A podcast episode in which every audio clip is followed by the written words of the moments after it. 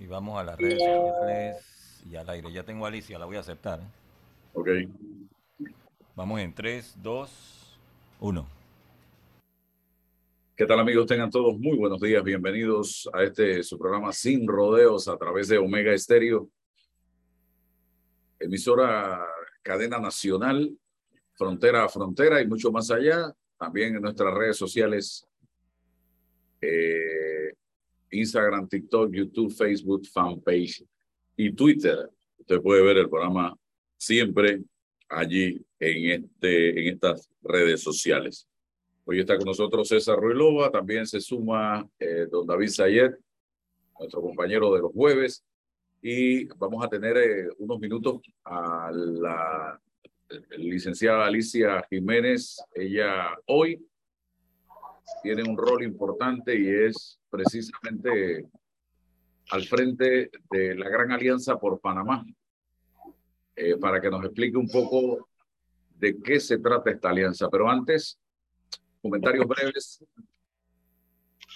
Lo señalado por el magistrado cigarruista sigue generando una, un debate interesante. Yo le di mi interpretación, la subí a las redes sociales en la mañana de hoy, lo comenté ayer aquí en el programa. Y reitero, el, el señor cigarrista no ha dicho otra cosa que una gran verdad. Enviarnos un mensaje alto y claro a la sociedad panameña de el grado de juega vivo, corrupción eh, que existe actualmente en esta sociedad. Aquí la decadencia en la que se encuentra nuestra sociedad es enorme. Y muchas veces decimos, ah, pero es que lo que yo hice no es corrupción. Lo que hizo fulanito que se robó un millón o dos o diez o veinte o cien, eso sí es corrupción. No hay corrupción chiquita ni corrupción grande, hay corrupción. Simple y sencillamente. Entonces, si nosotros desde lo pequeñito, desde pasarnos la luz roja, desde avisarle al otro de, con la luz de que allá, viene un, allá hay un policía, baja la velocidad, hasta el que cobra coima y está preso en Estados Unidos por coimeros, todo eso es parte de ese gran sistema, de esa gran cadena, de esa gran red de corrupción que se inicia cuando tú te abres en la fila, en tu paño, te metes al paño contrario para pasarte 20 carros, te pasaste la luz roja o la luz amarilla que iba a cambiar a roja hasta el que coimió 30 millones de dólares que está preso en Estados Unidos. Es exactamente, es una cadena. Primero te atreviste a pasarte la luz roja, pero ya mañana te atreves a robarte 10 dólares o la resma de papel en la oficina o a sacar copias para la tarea de tu hijo en la institución pública o privada. Ya después aceptas una coima pequeña, después una mediana y después una grande. Entonces, de eso es que está hablando el magistrado cigarruita.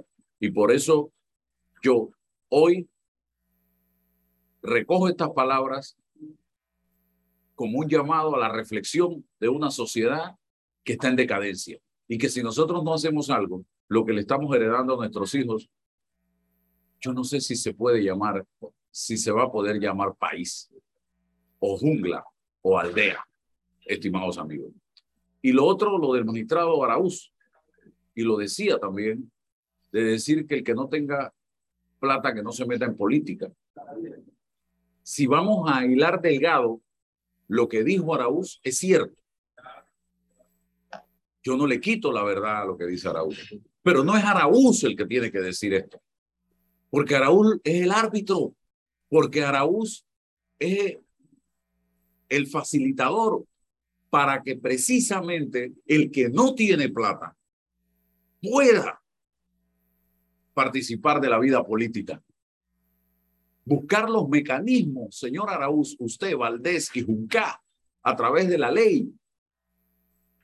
No sé cómo se podrá hacer, pero para que David, para que Alicia, para que César, para que Álvaro, para que Janet, Yaxerit, Aida, Nelson, si no tienen plata, también tengan oportunidad de participar en la vida política, porque tienen algo, tienen reconocimiento, tienen deseo de trabajar, tienen liderazgo, tienen ganas de hacer las cosas. Y pueden salir a la calle para tratar de transformar el país. Pero si usted dice esto, magistrado, usted lo que está diciendo es, Álvaro, ni te metas en esta vaina porque acá está Vinicio, porque acá está Cristiano, porque acá está Pineda, porque acá está Yanivel, que tienen estructura, que tienen plata, que tienen toda una organización. Así que déjalos a ellos y tú no te metas. Y que siga la fiesta. Y que lo diga un magistrado del Tribunal Electoral, cuando es lo que debió haber dicho, vamos a encontrar los mecanismos para que todos los panameños tengan igualdad de oportunidades y puedan competir en la vida política. Entonces se reloj. Álvaro, eh, buenos días, buenos días, don David, eh, profesora, buenos días, bienvenida a este programa, buenos días a todos los que nos escuchan hoy sin rodeo. Álvaro, vivimos en un mundo en el que prevalece lo políticamente correcto. En este país hay que expresarse para oídos que están esperando que uno les diga pues lo que les satisface. No hay que salirse de un guion porque si dices una palabra altisonante, un adjetivo, una apreciación, entonces quedas expuesto a la cicuta de lo que en las redes sociales se debate, lo que ahí ocurre. Pero el magistrado cigarruista, como presidente del, del, Tribunal de Cuentas, le ha dicho al país, a mi, a mi despacho llegan procesos, investigaciones que vinculan a personas de talantes académicos. Entonces, bueno, ¿qué hacemos con esa información? Sencillamente eh, nos quedamos pues, eh, inertes, impávidos. Entonces, esto, de decir vamos a atacar la corrupción, ¿qué significa? Si no comprendemos el fenómeno de la corrupción en sus dimensiones, en sus ámbitos. ¿Qué es la corrupción finalmente? ¿Y cómo, cómo se supone que la atacamos? Solo desde la vía normativa, es decir, conformarnos con ir a la asamblea y presentar leyes allá para que pues que eh, una norma diga que el potencial corrupto puede ser destinatario de una sanción de 10, de 15 años. Y ya ahí vamos a pretender que estamos combatiendo la corrupción. ¿Acaso es eso?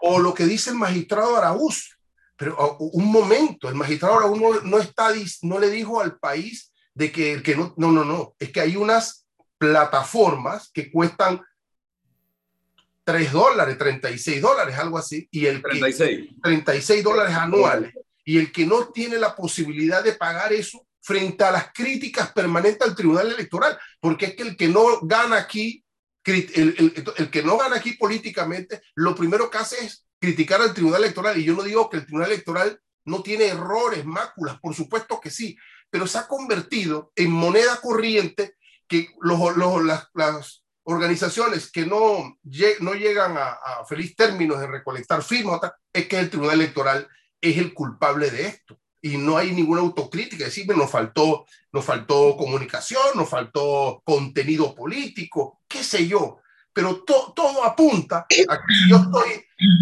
pasando problemas con la recolección de firmas, entonces el culpable es el Tribunal Electoral. ¿Y cuándo yo soy el culpable? O el responsable, porque la palabra culpable es muy fuerte.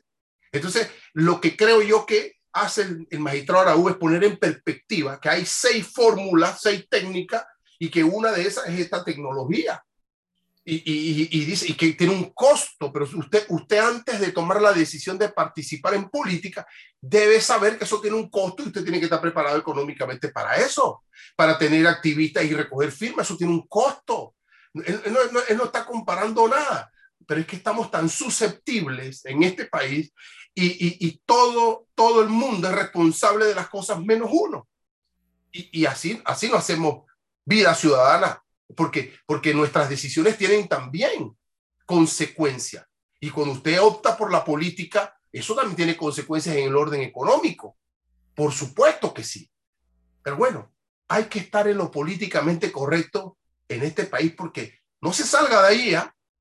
porque va a pasar, unos va, va, lo van a someter a usted al escarnio en las redes sociales, porque tampoco hay debate de este tipo. No queremos debatir en, físicamente, presencialmente. No, no construimos debates para, para ver de qué estamos hablando, qué es la corrupción, qué es la democracia, qué es la izquierda, qué es la derecha, cuál es el proyecto nacional, hacia dónde es que vamos a caminar, qué nos une, qué nos desune. Esas cosas necesitamos conversarlas como panameños, pero no en las redes sociales. Armar, armar eh, eh, eh, diálogos responsables, no ad infinitum, pasando ocho años o diez años a dialogando, no, hay que ponerle, ahí son diálogos inteligentes, con metodología, con contenido, con objetivos, con respeto y con definiciones. Necesitamos eso, pero para construir eso, don Álvaro, se requieren dos cosas, liderazgo y credibilidad. Don David. Bueno, sí, buenos días César, buenos días Álvaro, buenos días licenciada Jiménez y a los, todos los radioescuchas, televidentes y los que nos siguen por redes. Bueno, a mí también me preocupa, creo que lo señalaba ayer un diputado frente al Tribunal Electoral. Bueno, me preocupa el hecho que hayan recortado el presupuesto del tribunal en 160 millones, según la cifra que da uno de los magistrados, eh, Valdez para ser exacto. Y eh, me preocupa que eso ocurra en un periodo electoral. Ahora, en cuanto al tema de los fondos, uno de los problemas que hay es que el Estado, o sea, no el Estado, nosotros los contribuyentes, es más, quiero hacerlo más pequeño, la clase media, porque sabemos aquí que los que ganan menos 843 dólares no pagan impuestos a la renta, y los que ganan más de X, muchos tampoco pagan impuestos a la renta el, Club de Exonerados de Panamá eh, llega como a 40% de la economía. 40% de la economía de Panamá está exonerada total y absolutamente del impuesto sobre la renta. Total y absolutamente. Pero César paga su impuesto sobre la renta. Álvaro estoy seguro que paga muchísimo más ahora que tiene un restaurante. Y los demás, y los profesionales, estamos cargando nuestros lobos. Todas estas cosas. Entonces ahora hay un subsidio electoral millonario, multimillonario, pero le toca a los partidos políticos a los candidatos libre postulación, quizás le tocará una pequeña fracción, pero es si llegas a estar en la papeleta y si llegas, te lo al final del periodo X, hay una disparidad. En efecto, hay costos, estamos de acuerdo, ¿no? Pero el tribunal ha hecho todo tan, pero tan complejo. O, o sea, yo quisiera invitarlos a algunos de ustedes, yo ahora que estoy caminando, es una cosa, yo no sé cuál es el calificativo, una cosa que solamente personas burócratas, digamos, pueden crear estos sistemas. Yo me fui a recoger firmas el domingo, como ayer también estuve.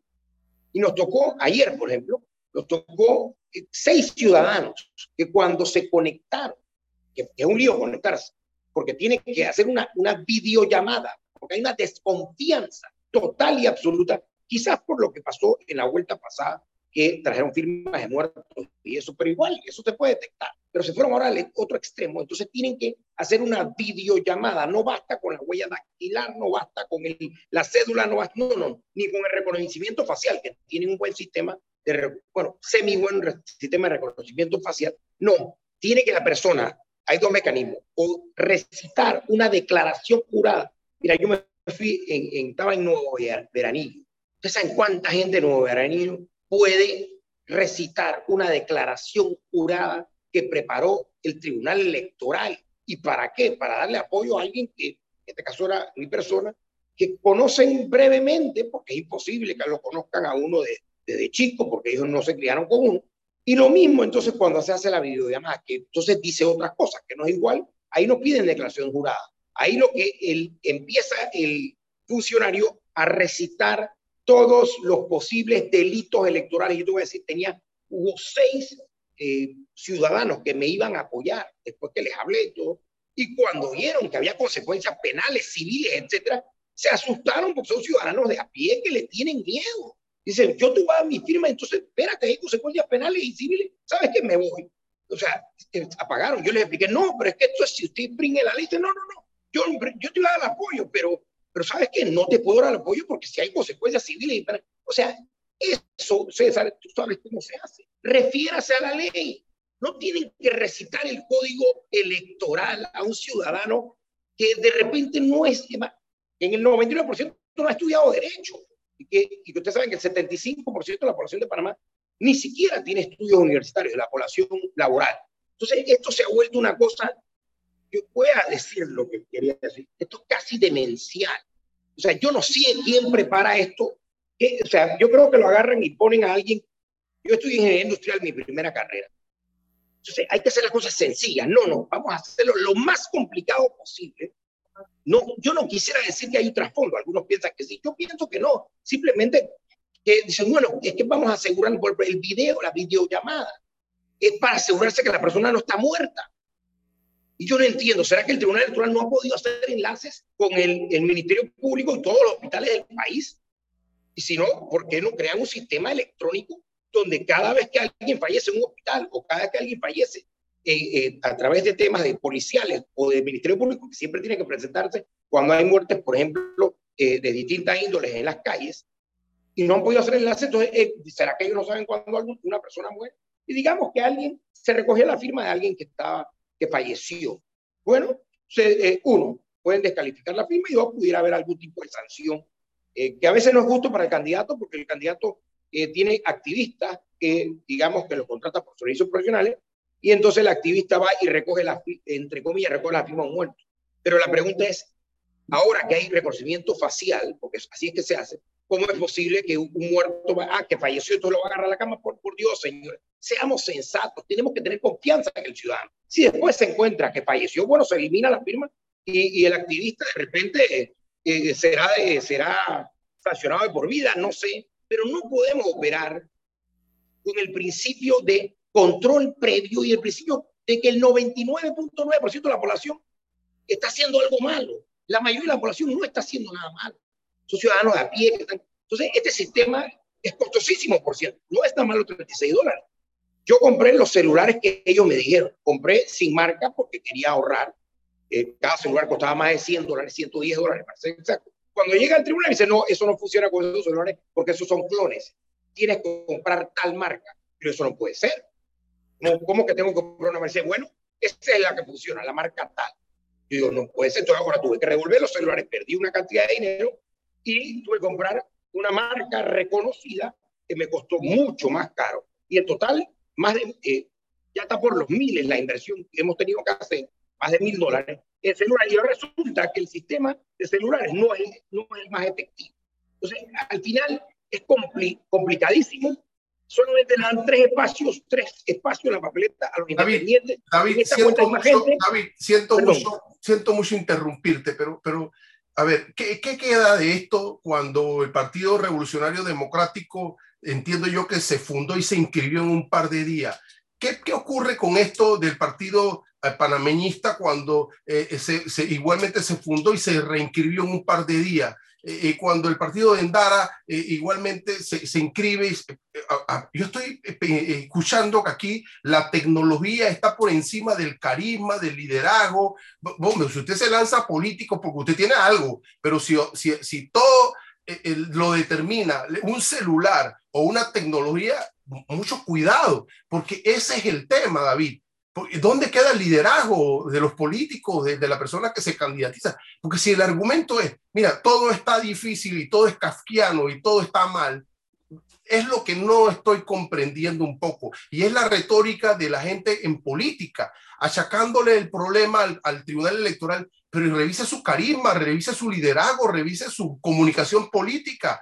Porque, ¿qué queda de eso, de esos ejemplos que, estoy brindando? Eso es lo que quizás es el punto aquí, David. No, no, no estoy asumiendo que hay que mejorar. Por supuesto que hay que mejorar la tecnología, hay que hacerla más fácil, más amigable en todo.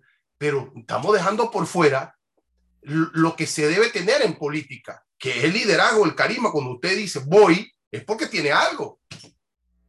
No sé si... De acuerdo, sin embargo, o sea, si vamos a invertir una tecnología que la estamos pagando los contribuyentes, no una tecnología que la está pagando el Tribunal Electoral, la estamos pagando los contribuyentes. Debiera ser una tecnología amistosa, especialmente para el ciudadano a pie, que no es un experto en tecnología, no es experto en derecho. Entonces, eh, como para me emprende, cuando eh, a mí me tocó ser eh, uno de los propulsores, quizá el principal propulsor de Panamá Emprende, Panamá Emprende fue un gran avance inicialmente. Podías abrir una empresa electrónicamente en menos de 15, 10, 15 minutos y no te pedía gran cosa. Es más, me acuerdo en esas discusiones, yo era mi oficina que se hacían estas discusiones para Emprende, yo decía, me trajeron los consultores y decían, vamos a hacer esto, y va a demorar tres días. Yo le digo, ¿por qué va a demorar tres días? Porque no lo electrónico. Dice, no, es que espérate, la validación de la cédula, tenemos que asegurarnos que la persona que va a abrir la empresa, la persona que dice que es yo, y, dime, si no es, ¿cuál es el problema? Abrir una empresa, te hizo algún daño. No, estamos hablando de, empresas del sector, empresas que van a, disponer de armas nucleares o que van a... No, son empresas de, de a pie, como, la de, como el restaurante de Álvaro, y y en el, su inicio, emprender era sumamente sencillo, creo que después lo han ido complicando. Tú abrías ahí, automáticamente te abría la cuenta en, en la DGI y automáticamente te abría la cuenta en el municipio. Eso ahora eh, creo que desapareció porque no he vuelto a hacer, no he seguimiento. Pero bueno, mi, mi, mi comentario es, sí, es, correcto que la gente tiene que tener fondos, pero hay una disparidad porque los partidos tienen fondos que le están dando, también tienen fondos del Estado, porque todos sabemos que los candidatos de, el, del, del, de, que trabajan en el gobierno, todo el mundo sabe quiénes son, están utilizando los recursos públicos para la campaña. Ah, que dicen que no, que casualidad que yo pasé por el circuito donde voy a correr. Mucha casualidad. Casualidad que ahí fue donde se inició el, el donde inicia, el ministerio inicia el programa XYZ. O sea, hay una disparidad tremenda. Yo, en César, estoy de acuerdo contigo. Esto, nosotros vamos, en mi caso, yo voy hacia adelante y no nos vamos a quejar, simplemente estoy haciendo eco de lo que eh, uno de los diputados hizo ayer. Y sí me parece que el tribunal ha hecho cosas buenas, pero creo que hay una complicación que se pudiera ir resolviendo, se pudiera eliminar. Yo pienso que la declaración jurada se tiene que eliminar porque claramente si es un delito, un delito no, no necesita una declaración jurada. Pero bueno, y por cierto, no se da cuando el, cuando el funcionario del tribunal pide la información de que si la persona está firmando, ahí no le pide que la persona haga una declaración jurada. Entonces, no puede ser que algunos que usan el móvil le pidan una declaración jurada y a los otros no le pidan una declaración jurada. Entonces, el, el, ahí hay una, eh, quizás lo pueden hacer como se está haciendo con los kioscos, que se asume que tu declaración y tu firma eh, cumple con la ley y que tú te eh, comprometes como ciudadano, como cuando llena un formulario, de que lo que está diciendo ahí es cierto y son consecuencias penales o civiles de falsedad. Bien, ahí está el tema planteado seguiremos en el análisis. Alicia Jiménez está con nosotros y que quisiera preguntarle qué significa la alianza por Panamá, la gran alianza por Panamá, quiénes la integran y cuáles son los objetivos de esta gran alianza. Muy buenos días, eh, Álvaro, señor Ruilova y el amigo David Sayed. Eh, definitivamente que gracias por la oportunidad que nos das para poder darle a conocer a la ciudadanía y a la audiencia que te escucha eh, qué es la Gran Alianza Nacional por Panamá. Eh, la Gran Alianza Nacional por Panamá nace con el propósito fundamental de recabar precisamente parte de lo que ustedes acaban de anteceder a esta, a esta intervención mía, que es precisamente que no sabemos esta sociedad nuestra hacia dónde va, qué rumbo va a tener con todo lo que nosotros estamos viviendo y con todos los momentos de incertidumbre que vive la ciudadanía panameña. Cualquier panameño de a pie se siente en este sistema nuestro que no sabe para dónde vamos. El propósito fundamental de nosotros, reconducir al país con una sociedad más justa, realmente ese brote que se ha dado es precisamente por no sentir justicia social y económica en este país. Y eso tenemos que reconocerlos todos. Por otro lado, ser solidarios y reclamar una participación representativa en todos los entes que toman decisiones en este país. Creo que nosotros, siendo incluyentes y participativos, las soluciones que emanan bien o mal de las mesas supuestamente de diálogos nacionales deben ser con la anuencia de los que tenemos que implementar posteriormente esas normas y esas decisiones.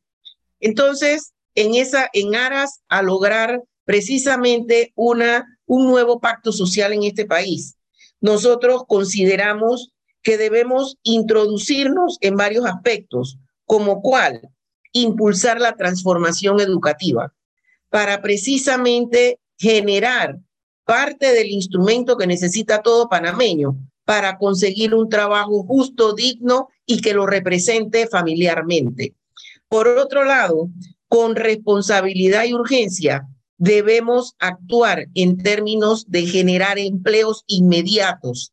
Y esa, esa, ese tipo de, relación de 150 gremios que ahora ya se han incrementado a mucho más después de la conferencia de prensa, porque la gente siente, es la única ruta, es la única vía que siento que hay para ver si este país se refunda, se, reconstruye, se transforma un nuevo pacto social.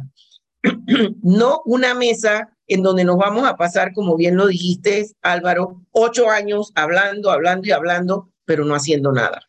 Y nosotros estamos aquí acostumbrados a ver mesas, concertaciones, visiones 2030, 2050, ahora cerrando brecha y no vemos que nada aterrizamos. Simplemente nos dan como la, la esperanza de que algo va a suceder, pero no sucede nada. Y los problemas acumulándose. En ese sentido, hoy vemos un país en crisis realmente social y económica. Y social y económica porque tenemos un gran ejército de gente en informalidad. Y cuando hablamos de ejército de personas en informalidad, 700 mil personas. Y en ese sentido, nosotros decimos, hay que generar oportunidades. ¿En qué forma? Uniéndonos todos, y los invito a ustedes que están aquí también, porque todos somos parte de la solución. Aquí la gran alianza no es excluyente de nadie, todos debemos participar con nuestras ideas, con nuestros aportes, a ver cómo cambiamos el rumbo del país a 360 grados, porque si vamos por el rumbo que estamos, Álvaro, nosotros no vamos a llegar a ningún lado. Y cierro con una parte importante.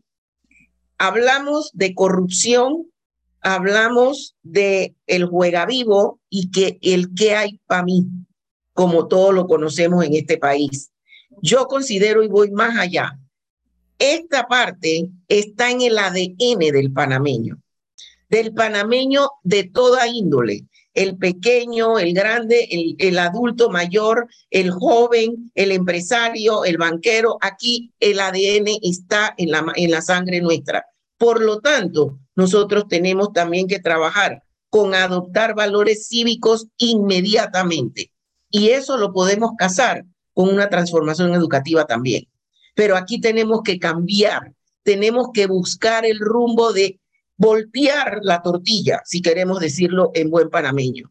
No podemos seguir con el rumbo que estamos. Y eso lo tenemos que entender desde los grandes concentradores de riqueza de este país, que son parte también del problema que tenemos, porque la concentración del poder económico en pocos también resulta en un problema. Y si todos en este momento decimos, yo también soy culpable, yo también tengo culpa, no excluirnos, porque aquí la gente, como dijo César Ruilova, es muy práctico decir, yo no lo hago, pero los demás sí. Pues aquí no, aquí todos lo estamos haciendo, de una forma u otra. Aquí todos pecamos en términos de corrupción.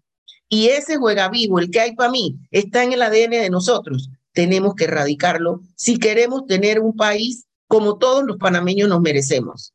Entonces, la gran alianza va en esa línea, el, el hilo conductor de nosotros inicialmente es decir, necesitamos sentarnos todos.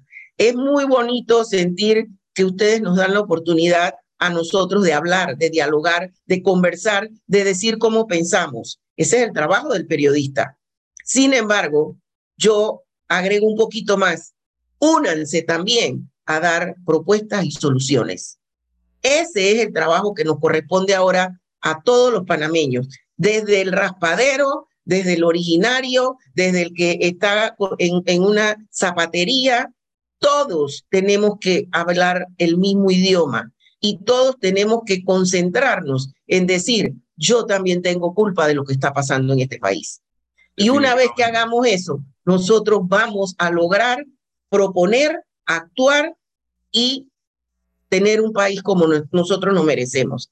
Ese es el punto de vista de la alianza, de todo lo que estamos. Ahí estamos todos, esto Álvaro. Ahí hay desde eh, el originario, porque parece mentira, pero sí, tenemos gente originaria que se ha acercado y decir, nosotros tenemos esta agrupación y nosotros vemos que desde el punto de vista de lo que estamos viendo no es la solución para nosotros. Necesitamos cambiar el país. Nosotros queremos ser parte de la solución. Desde nuestro punto de vista, desde nuestro humilde terruño de tierra, queremos ser parte de la solución.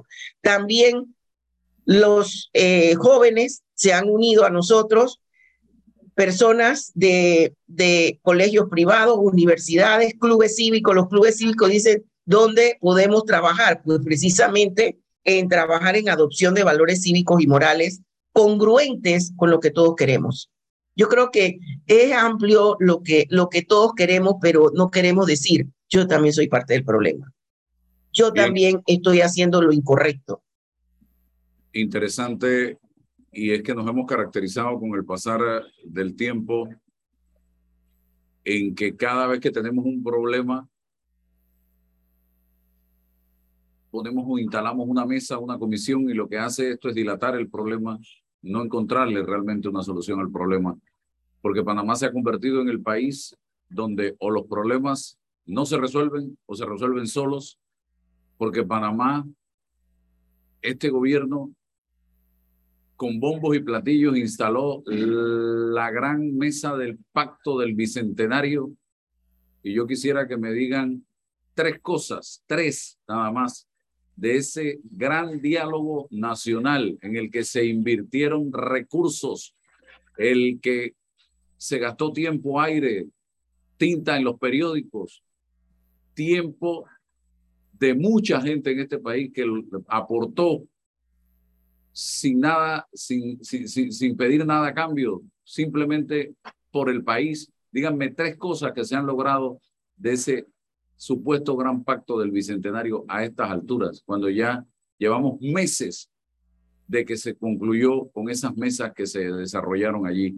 Entonces, he aquí el problema histórico de este país. Se instalan mesas, se instalan comisiones y no se resuelven los problemas y no se atacan los problemas, porque muchas de las cosas que se plantearon en esa mesa del pacto del bicentenario, esas mesas en plural, tenían y tienen que pasar por la Asamblea Nacional, pero una Asamblea Nacional que está totalmente desconectada de la realidad del país y que no les importa en lo absoluto con lo que está viviendo el país, porque esa Asamblea debió haber hecho un llamado inmediatamente. Vengan acá, ¿qué tenemos que discutir? Vamos de frente con estos temas porque este es Panamá, este es el país. Lo mismo ha pasado con lo que sucedió en julio en Panamá, que la brasa sigue prendida. No hemos visto a la Asamblea incorporarse a la discusión y al debate para ver en qué podemos apoyar a resolver los problemas del país. Ellos no están en eso. Ellos están pensando ya en el 5 de mayo del 2024 a ver cómo logran mantenerse, aunque sea por residuo, en sus cargos eh, como diputados de la República. Don César Ruiz Sí, la iniciativa de, de los movimientos sociales para encarar problemas del orden de la desigualdad social o de la justicia social. Y las iniciativas del sector empresarial de formar una alianza por Panamá pasan por, por ir definiendo un primer objetivo que deben necesariamente unir estas dos eh, manifestaciones del quehacer nacional. No separarlas, porque hoy mi lectura es que hay una separación entre el sector empresarial y los movimientos sociales. ¿Cuál es el primer punto? Es coincidir en que requerimos hoy vencer el concepto de democracia electoral y representativa por una democracia participativa. La posibilidad que los sectores civiles del país, movimientos sociales, el sector productivo, pueda ante el gobierno, ante el poder, generar la posibilidad de estructurar una democracia participativa, es decir, cómo nosotros participamos en la toma de decisiones reales sobre los problemas del país. Eso, eso no nos puede separar. Pero encuentro hoy, profesora, que hay un, no hablo de los, hay una, una, una línea que nos separa y no debe ser, somos el mismo Panamá, la misma masa. ¿no? Ah, eh, los movimientos sociales están pidiendo para acá, usted es el enemigo. No, no, es el, ¿qué hacemos con, con el Estado cuando hablo del, del gobierno? Porque es muy fácil gobernar en esas condiciones para ellos. Y aquí el objetivo es encontrar desde los movimientos sociales y empresariales esa construcción en ese proyecto. Porque llegamos, hace 30 años estamos hablando del problema de la desigualdad social y de la justicia social. Está en la constitución, si el pacto lo dice, pero no hemos fraguado posibilidades para acometer ese problema. ¿Y por qué no? Porque no hay espacios reales de participación. Eh, lo, que, lo que se ha procurado es confrontar grupos empresariales con movimientos sociales y empezar a ideologizar los problemas aquí. Y nosotros no necesitamos ideologías, nosotros necesitamos resolver nuestros problemas con nuestras condiciones, con nuestras limitaciones y con nuestras historias, pero nos dividen, nos dividen. Y pienso que tenemos que reconocer, al menos yo lo hago, que la impronta de los movimientos sociales al sentar al gobierno, eso ha sido positivo. El gobierno no se iba a sentar con nadie y lo que dice Álvaro, nosotros participamos en ese pacto del bicentenario eh, cerrando brecha. Y uno de los efectos de ese pacto, de ese diálogo es abrir las brechas, pues. Porque el diagnóstico está allí, las posibles soluciones están allí, pero al gobierno no le interesa. Entonces alguien tuvo que encarar al gobierno ante el problema y lo hicieron los movimientos sociales. Pero bueno, las cosas van al extremo las cosas se transforman, a veces la retórica, los estilos, los talantes hacen que generemos, y las exclusiones, y las exclusiones, porque como panameños lo sentimos, ahí se están tomando decisiones que me afectan porque yo no estoy allí. Eso es legítimo, por supuesto. Poder reclamarle al gobierno porque nosotros, el sector privado, no estamos allí empresarial. Eso es muy legítimo, pero se quedó sin argumento el gobierno ante la andanada de problemas. Ahora, ¿cómo hacemos para, ante la realidad, poder incorporarnos todos, porque no se vaya a decir que viene una segunda mesa de diálogo para sentarnos empresarios contra movimientos sociales como si fueran los enemigos y el Estado, que es el, el gobierno que es el responsable del problema, va a quedar como, eh, eh, como el que no hizo nada. Esa es mi, mi, mi cuestión. Y, y un primer punto, un primer elemento es la construcción de la llamada democracia participativa de los grupos para poder entonces en la toma de decisiones. No me digan a mí que porque si no conseguí votos, no tengo legitimidad como panameño para participar en la toma de decisión. Yo, yo, yo quisiera agregar algo aquí muy importante. Este movimiento no tiene aristas de carácter político, más bien es buscar la, con, la convergencia de todos los entes, agentes económicos de este país para que juntos busquemos soluciones al problema que hay ahora mismo. No es que el sector empresarial y que voy a aclarar algo, la alianza no es solamente del sector productivo empresarial, eso está mucho más amplio. Acabo de mencionar clubes cívicos, jóvenes, comunidades de base, eh, escuelas, universidades, Aquí están todos los, todo el que siente que no tiene voz ni, ni participación, se está sintiendo que esta es la vía para lograr algo que considera que no está bien dentro del país. Entonces, esa situación es la que nos debe llevar a pensar, caramba, aquí está pasando algo diferente a lo que nosotros vemos normalmente. Lo que vemos normalmente sí, son mesas, diálogos y todos separados. Pero en este momento, nosotros a través de este movimiento estamos diciendo, unámonos todos, a todos, a todo el que yo le digo, oiga, usted tiene una brillante idea, apórtela, déla, con, eh, hagamos un consenso entre todos, pero todos tenemos que participar. Y en este momento le voy a decir, para responder a la Mesa de Concertación Nacional, a la Visión 2030, 2050 y a la a Cerrando Brecha, lo último, y fíjense, si ustedes analizan y estudian cada uno de esos documentos, todos nos dan una relatoría idéntica del diagnóstico, lo cual implica para qué seguir pagando consultorías y para qué seguir pagando estudios y diagnósticos cuando el país necesita es soluciones inmediatas y, e implementar lo que dicen esos documentos. Muy bien, y el último que tenemos, más reciente, más actualizado, que es la información que nos puede servir para tomar decisiones, es el de Cerrando Brechas, es el precisamente el del Pacto en Bicentenario.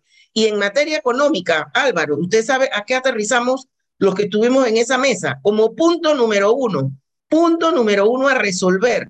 Y es cierto, el gobierno ha debido trazar una hoja de ruta estratégica. Punto número uno, generación de empleos. Punto número dos, reactivación de las micro, pequeñas y medianas empresas como garante de generación de empleo inmediato. Punto número tres, realmente casar la parte educativa con las necesidades que tiene el sector eh, empresarial productivo en el país para poder lograr entonces esa inclusión que todo el mundo quiere. Y agrego algo más, que todo el mundo dice, cierto que ha habido un logro en esa mesa y lo ha logrado el sector social, está en, en, en problemas. Sin embargo, aquí vamos a hacer un análisis.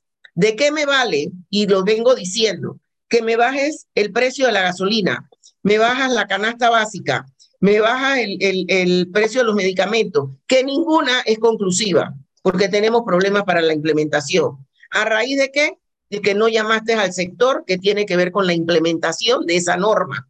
Y nadie puede decir que si tú no me invitas a resolver mi propio problema, yo te lo voy a resolver. Y ese es el problema. Y no es que no ha querido, es que no se puede. Y por último, se está a punto de discutir el precio de la energía eléctrica. Pregunto a todos los que estamos aquí, a los que nos están escuchando, ¿hay posibilidades de que usted responda a sus compromisos del hogar si usted no tiene ingresos para resolverlos? ¿Y cómo usted obtiene sus ingresos? Usted tiene que obtener sus ingresos a través de un trabajo digno, a través de un trabajo que le permita generar ese ingreso. Y no creo en, que nosotros debemos dilatar el bono digital, el bono solidario. Nosotros lo que tenemos es que reactivar la economía y ya con todo este problema nos hemos ido del problema de la reactivación económica.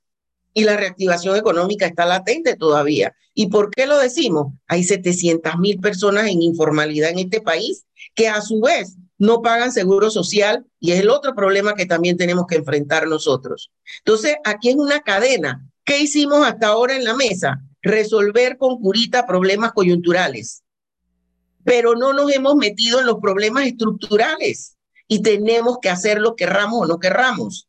Y no se puede hablar en este momento de políticas y de candidatos, etcétera, si nosotros no hemos resuelto lo inmediato, que es generación de empleo para que este país siga adelante de una manera un poco más independiente. Pero los subsidios nos están asfixiando, los subsidios ya no los podemos aguantar más. El país está en déficit fiscal. Estamos pidiendo deuda para pagar planilla estatal, cuando las planillas debemos estarla pagando el sector privado, que es consono con mantenerse consistentemente en el, en el corto, mediano y largo plazo. Nosotros no nacemos para morir, nacemos para quedarnos en el sistema. Sin embargo, el Estado, el Estado no, el gobierno es cada cinco años. Entonces, necesitamos políticas mucho más consonas con la realidad que está viviendo el país. ¿A qué tenemos que abocarnos? Precisamente a este gran diálogo nacional, querramos o no querramos, así se llama. Y todos tenemos que estar participando. Es participativo, no excluyente, no funciona. Y eso tiene que quedar claro en la mente de todos los panameños. ¿Qué hiciste para lograr algo que cambie el rumbo de tu comunidad? Si no hiciste nada, tienes que incluirte. Pero aquí todos tenemos que dar una cuota de sacrificio para que este movimiento sea ganar, ganar como una estrategia internacional de todos los que ganan a costilla de los que no sabemos articular nuestro propio destino. Avisa ayer, para cerrar. Bueno, eh, me encanta y la verdad es que eh, felicito a la licenciada Jiménez y a la organización lo que están planteando, porque en efecto, eh, el, el país ya no aguanta más deuda, no aguanta más eh, estos subsidios que van a llegar pronto a 3 mil millones de dólares al año. Este año va a superar la barrera de 3 mil millones de dólares. Y con esos 3 mil millones, para que alguien que me está escuchando tenga una idea, ¿qué es 3 mil millones? Con eso podemos hacer un ferrocarril de Panamá a San José, Costa Rica, sin sobreprecio. Los sobreprecio obviamente cuesta más, pero sin sobreprecio, 3 mil millones es fácil. Construye un, un tren de aquí a San José de Costa Rica. Entonces, ¿de qué estamos hablando? O sea, en vez de enseñar a pescar, estamos dando pescado. Y eso va a eternizar. Y claro que ese es el objetivo de estas personas que aprueban estos subsidios, ya sea en el Ejecutivo o en el Legislativo, porque lo que quieren es que estas personas se mantengan en un estado eterno de, de infantilismo para que luego entonces sean los clientes eh, fáciles y rápidos para la elección general o para las primarias de su partido o lo que fuese. Entonces, esto tiene que acabar, tiene que acabar. Yo le estaba diciendo, yo he estado caminando en barrios que tienen dificultades, donde las personas están pasando mucho trabajo. Y cuando les he hablado con la gente, le digo, eso los subsidios no te va a resolver. La gente está de acuerdo. La gente, lo que me dice, lo que yo quiero es trabajar. Yo no quiero que me estén regalando 120 dólares que le estén dando al abuelito. No, yo lo que quiero es trabajar, que le estén dando a mi hijo por sacar 3 con 1, 40 dólares al mes. ¿Cuándo se ha visto? ¿Cuándo se ha visto que una beca se da por sacar malas notas? 3 con 0, todo pelado, por cierto, 3 con 0, 2 con 9, 3 con 0, 3 con 1. Ahí te damos la beca, porque hay que felicitarte por haber ni siquiera por haber ido, porque ni siquiera te ponen, oye, tienes que haber ido una X cantidad de días al año y tener un mínimo de tantas tardanzas, ni siquiera eso. Ni siquiera ausencia y tardanza entra en el cálculo de la beca universal. Señores, esto no solamente lo estamos pagando todos, porque lo, lo absurdo es pensar de que se bajó el precio de la gasolina. Realmente eso es un absurdo. Usted cuando llena su tanque y le dan 30 dólares, por ejemplo, de subsidio, que el otro día había alguien que no están tanque, un amigo y no están que 30 dólares de subsidio. Y él es contento con sus 30 dólares de subsidio. Y le dije, ¿tú estás consciente que tú vas a pagar como 100 dólares por esos 30 dólares de subsidio? Me dice, ¿cómo es eso? Y yo te lo voy a explicar y se lo voy a explicar a todos. Cada vez que el gobierno invierte 20, 25 o 30 dólares, se gasta 65, 70 dólares en promedio. Repito, el gobierno para invertir 30 se gasta 70 para subsidiar 30, se gasta 70. ¿En qué? En la planilla, en, el, en, la, las oficinas, en, la, en el otro que no trabaja, en la secretaria, el chofer, los cuatro vehículos, los guardaespaldas. Así es que funciona el país y todos lo sabemos. Entonces, ¿cómo es posible que la gente de verdad piense que le han dado un beneficio porque le están dando 20 y 30 dólares o 10 dólares, lo que fuese, en, en combustible cuando lo estás pagando por la puerta de atrás, porque a fin de año te van a cobrar los impuestos? y le dicen, no, pero es que yo no pago impuestos. Sí, pero tú compras, compras bienes y, servicios en el mercado y pagas 7% de ITBMS. Entonces, ¿de qué estamos hablando? Tú estás pagando ese subsidio dos veces y más, porque te, le estoy explicando que para que el gobierno invierta 30, tiene que gastar 70, porque así es el gobierno panameño, sumamente ineficiente, sin contar con los dólares que se van a corrupción, que también entran en la ecuación. Pero bueno, eh, Álvaro, yo sé que tú querías una mención breve, así que eh, continuamos en el siguiente segmento. Sí, para cerrar, eh, Alicia. Sí, esto para cerrar, primero que nada, gracias por la oportunidad nuevamente y, e invitamos a todos los panameños, todos, porque somos todos dentro de este terruño de tierra tan hermoso que tenemos, a sumarse a la gran alianza nacional por Panamá. Panamá merece que nosotros le demos una atención. Y esa atención es un nuevo pacto social que depende de cada uno de nosotros, del niño, del joven, del adulto mayor, del, del empresario, del productor, de los periodistas, de todos nosotros. Y nosotros sí abogamos especialmente para que no hayan más cierres de calles. Rechazamos cualitativamente y cuantitativamente el no cierre a las calles por ningún motivo. Somos brillantes, somos inteligentes, somos gente que nos preciamos, debemos llegar al diálogo, debemos llegar a un, a un consenso, aunque no esté de acuerdo con tu opinión, pero con respeto. Esa es la parte final de nuestra intervención y seguimos trabajando. Habemos 12 mesas de comisiones en esta gran alianza trabajando la propuesta que nosotros queremos y de carácter inmediato. Aquí hay que trabajar inmediatamente. Y nuestro primer insumo puede ser, Álvaro, lo que nosotros consensuamos en la mesa del diálogo de Cerrando Brechas, porque eso es lo más reciente que tenemos y que recoge por, por casualidad o por lo que sea, casi todos los puntos de todos los demás estudios y diagnósticos que se han dado en este país. Entonces ya no podemos hacer más estudios. Aquí lo que tenemos es que cerrar haciendo, implementando y teniendo resultados y avances. Es lo que quiere la ciudadanía y es lo que queremos todos. La paz social se reconstruye con algo.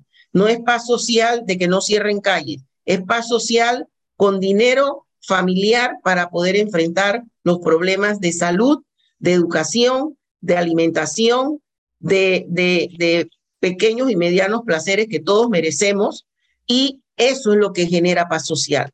Nosotros necesitamos trabajos dignos para la gente panameña, pero que no dependan de un 120, ni siquiera para los 65, ni 120 de bono solidario, sino que la gente tiene que aprender a trabajar y para trabajar necesitamos una buena educación. Ahí están los dos ejes transversales fundamentales para que este país vaya para adelante. Gracias, muchas gracias Alicia Jiménez por estar con nosotros y nos sumamos a este esfuerzo que se está realizando eh, en este momento por el país, por Panamá.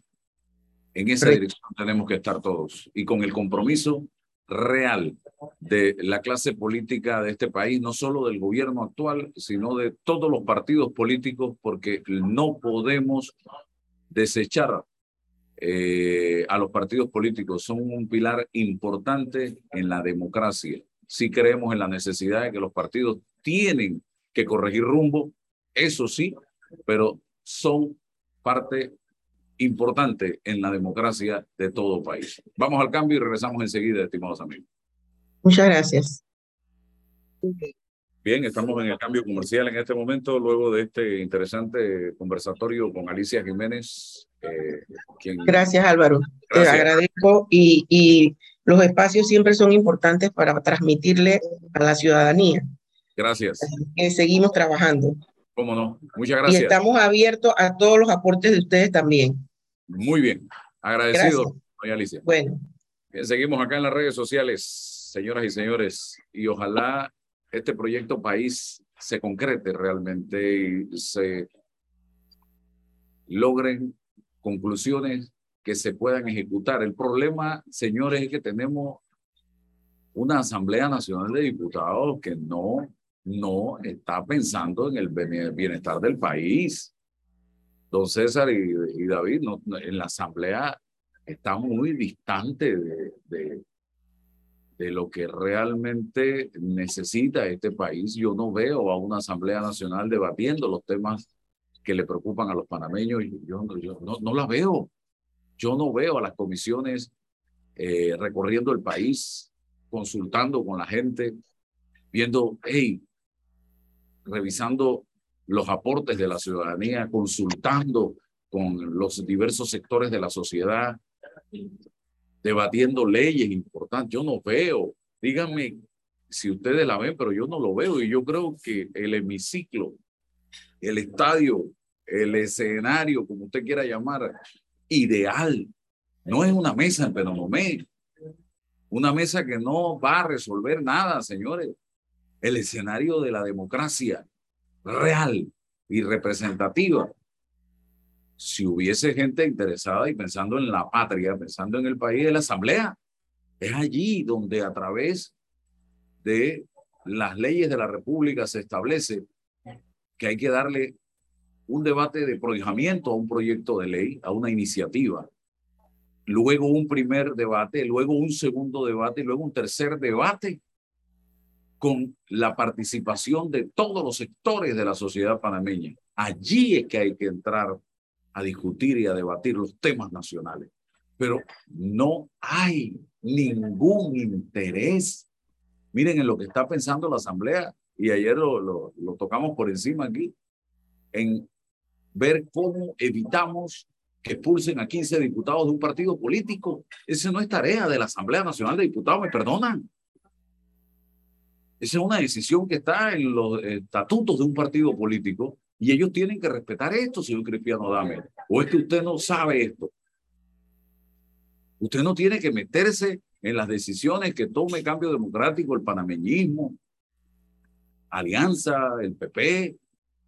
Eso no es un tema que a usted le interese, porque ese no es un tema del país, ese es un tema de 15 diputados que tienen que ver cómo se defienden con sus abogados que están pagando con sus recursos para que los defiendan. Pero no es la Asamblea mandando comunicaditos que lo que reflejan es cierto nivel de hasta intimidación, de injerencia de un órgano del Estado en la justicia electoral de este país y en las decisiones internas de un partido político.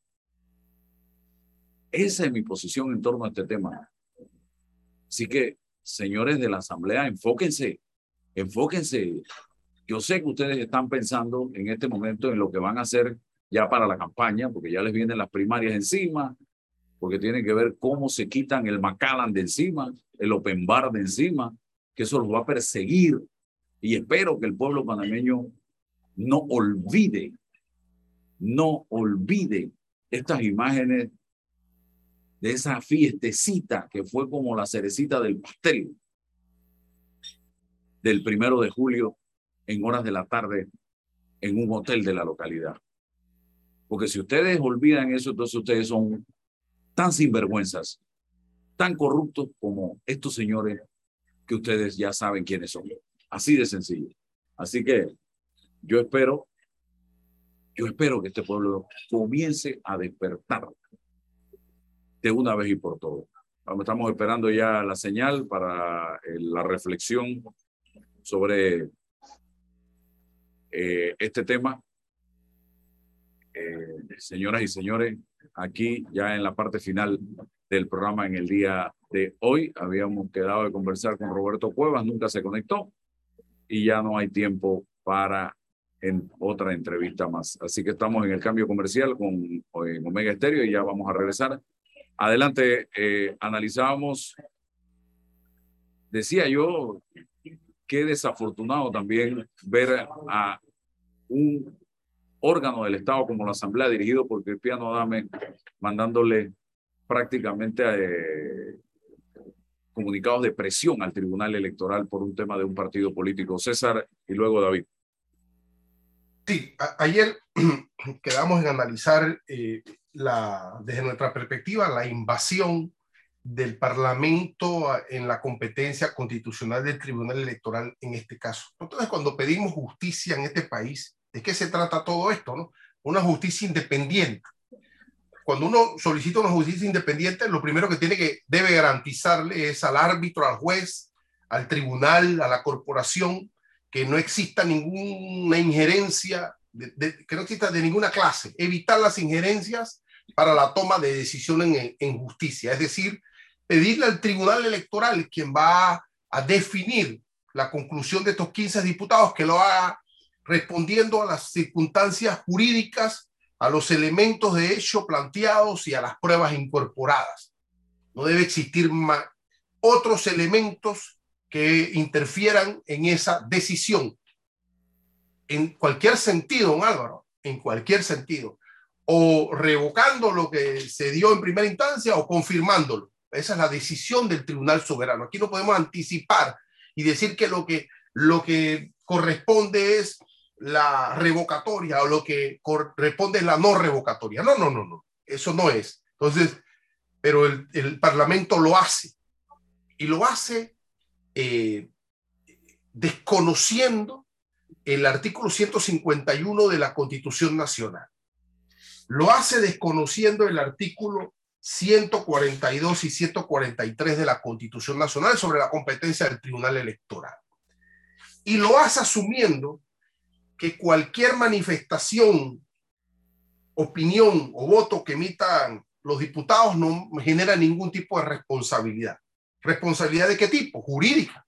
¿Y la política? O sea, que quiere decir que usted puede hacer lo que le da la gana, decir hacer o votar por lo que le da la gana y no tiene ninguna responsabilidad, por lo menos en el orden político. Creo que esa es una interpretación extensiva y creo que nosotros tenemos que ir explicando esto con, con detenimiento en algún momento del programa, Álvaro. ¿Qué significa esto? No tener responsabilidad legal eh, sobre las opiniones y votos emitidas de parte, por parte de los diputados. No, no, espérate, esto tiene que tener algún límite, una interpretación. Bueno, ese es el, el, Ese es el marco teórico constitucional de este debate. Lo que hace el Parlamento ante eso es invadir y decirle al Tribunal Electoral, nos preocupa la decisión que usted vaya a tomar respecto a la revocatoria de estas 15 personas. ¿Es o no una invasión a la competencia esa preocupación? Contrario census, si el Tribunal Electoral le envía al Parlamento una nota preocupando, de preocupación sobre alguna, o algún proyecto de ley o algo, ¿eso qué es? ¿Qué significa? O una decisión específica del Parlamento. Entonces, tenemos que ser respetuosos con esto si hablamos de justicia. Aquí queremos justicia, pero ¿cómo se garantiza? Garantizando los espacios de independencia el que tiene que tomar la decisión. Pero burdamente nos pasa eso y cuando hablo de democracia participativa, no existe, Álvaro, hoy una posibilidad para que cualquier gremio, desde lo empresarial, desde los movimientos sociales, pueda reclamarle al Parlamento la invasión que ha cometido con algún tipo de consecuencia. Eso no ocurre en este país. Entonces no podemos resolver un problema de desigualdad social, de justicia social, de empleo, de, de, nada, si no hay institucionalidad en este país. Tiene que existir institucionalidad porque no la hay. Y eso que tú dices, las reclamaciones tienen que ser en el Parlamento, pero es que hay una crisis de la democracia representativa, y que ya no nos representan, no tienen legitimidad. Y como no lo tienen, tenemos que ir a reclamarle directamente al gobierno. Y por eso es que ocurren este tipo de cosas, porque hay una crisis de representatividad política de la democracia representativa. Y hoy, lamentablemente, corremos en el proceso electoral, hoy estamos ya corriendo y los problemas están latentes. Vamos a ir acumulando problemas y esperando que el 24 lo vamos a resolver. Desastre, un desastre y no veo una luz en el camino. Cierre, don David. Sí, bueno, eh, yo creo que eh, mejores palabras que dice la del compañero coequipero César. Estoy totalmente de acuerdo con lo que dice César, de que vamos a ir a buscar soluciones en una elección cuando tenemos son problemas estructurales tenemos problemas serios de institucionalidad, coincido 100% con usted, y que en efecto, y mi mensaje hacia los ciudadanos siempre es, mira, si tú piensas que la persona el, por quien vas a votar, alcalde, representante, eh, candidato a presidente, ahora que todo el mundo está buscando firmas, a presidente, para todo, te va a resolver el problema, está mal tu pensamiento. Porque lo que, que, lo que tú debes aspirar lo que todos debemos aspirar es a nosotros resolver nuestros propios problemas sin pedirle a cambio nada al gobierno que nos estén subsidiando nuestras empresas, nuestro, nuestro ejercicio de nuestras profesiones liberales y o nuestro trabajo. Mejor es que el gobierno no, no nos quite tanto impuestos como nos está quitando hasta la persona que tiene, eh, inclusive las personas que están por debajo de 843, que no pagan impuestos sobre la renta, le quitan impuestos que se llama el seguro social, que es un impuesto, y le quitan eh, seguro educativo, etcétera. Entonces, al final las soluciones las debemos tener nosotros, pero para ello el gobierno te tiene que quitar un poco del peso que te, que, eh, que te carga a gente que trabaja tres, cuatro meses para el gobierno porque tiene unas tasas eh, de las tasas de impuestos sobre la renta son 25 o 30%, entonces están trabajando tres, cuatro meses para el gobierno antes de poder iniciar a cobrar su salario. Entonces, coincido con eso, aquí hay un tema de institucionalidad Creo que sí tenemos que hacer reformas constitucionales, habrá que ver los mecanismos, pero bueno, eh, ha sido un tremendo programa, Álvaro, y, te felicito y, no le quito más tiempo porque sé que ya nos quedamos totalmente sin tiempo. Gracias, David César, a la señora Alicia Jiménez y a todos ustedes por su sintonía. Hasta mañana.